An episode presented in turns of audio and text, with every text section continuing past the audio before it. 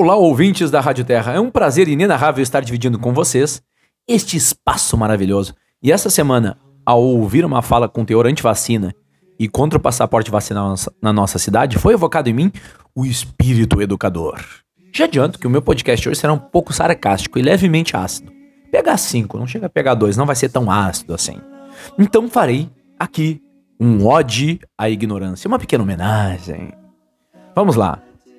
A ignorância é uma dádiva. Coisa boa ser ignorante. Ignorar tudo que não me interessa. A vida fica muito melhor. Muito mais fácil. Como é bom ser ignorante. Eu tô sempre certo. Até porque a opinião do outro não me interessa, eu ignoro mesmo. Ah, ignorância adorada. Como é bom saber tudo.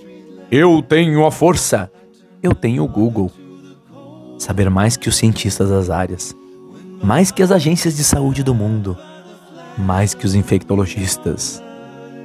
Coisa boa não saber nada de probabilidade estatística e correlacionar coisas sem nem saber o que é correlação.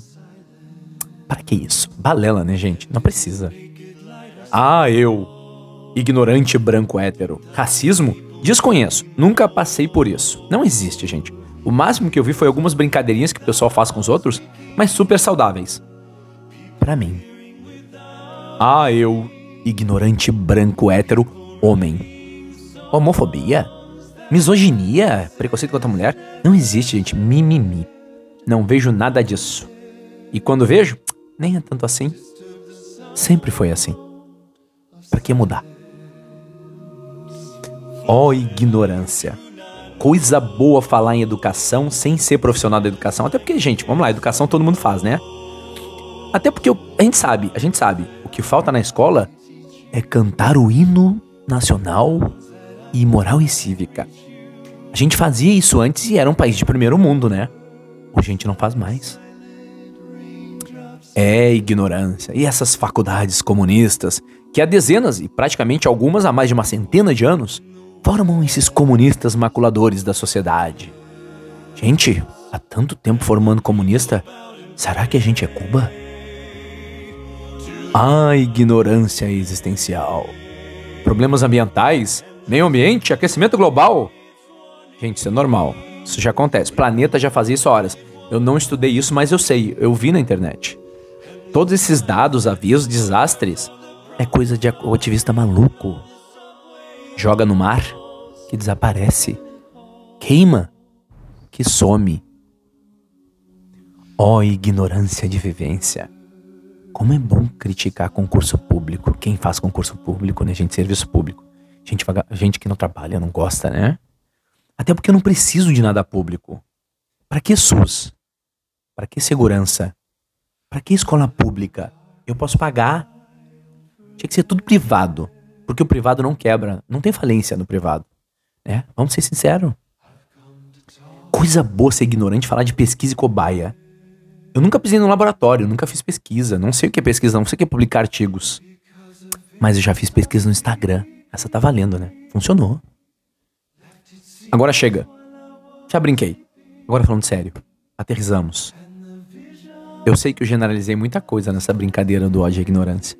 Mas é para brincar mesmo, é para chocar. A ciência muitas vezes teve que lutar para ser aceita pelas pessoas da vida cotidiana, por nós. E parte do problema acontece porque nós costumamos ter muitas opiniões sobre o mundo. Em geral, a gente gosta que elas sejam respeitadas, e na maioria das vezes elas são. Elas só não podem colocar a vida dos outros em risco. Contudo, em assuntos científicos, a gente tem que saber que a opinião da maioria nem sempre importa. Nesse aspecto, a ciência não é democrática e nem deve ser mesmo em alguns momentos. Muitas vezes suas verdades são contraintuitivas, e o seu progresso, na grande medida, é indiferente à maioria de nós que experimentamos o mundo. Para os cientistas, o senso comum ele tem utilidade limitada, gente. Vou fazer algumas perguntas. Seria possível haver uma atração entre a Terra e o Sol com um monte de vácuo? É plausível pensar que países inteiros estão assentados sobre placas rochosas que flutuam sobre um núcleo pastoso?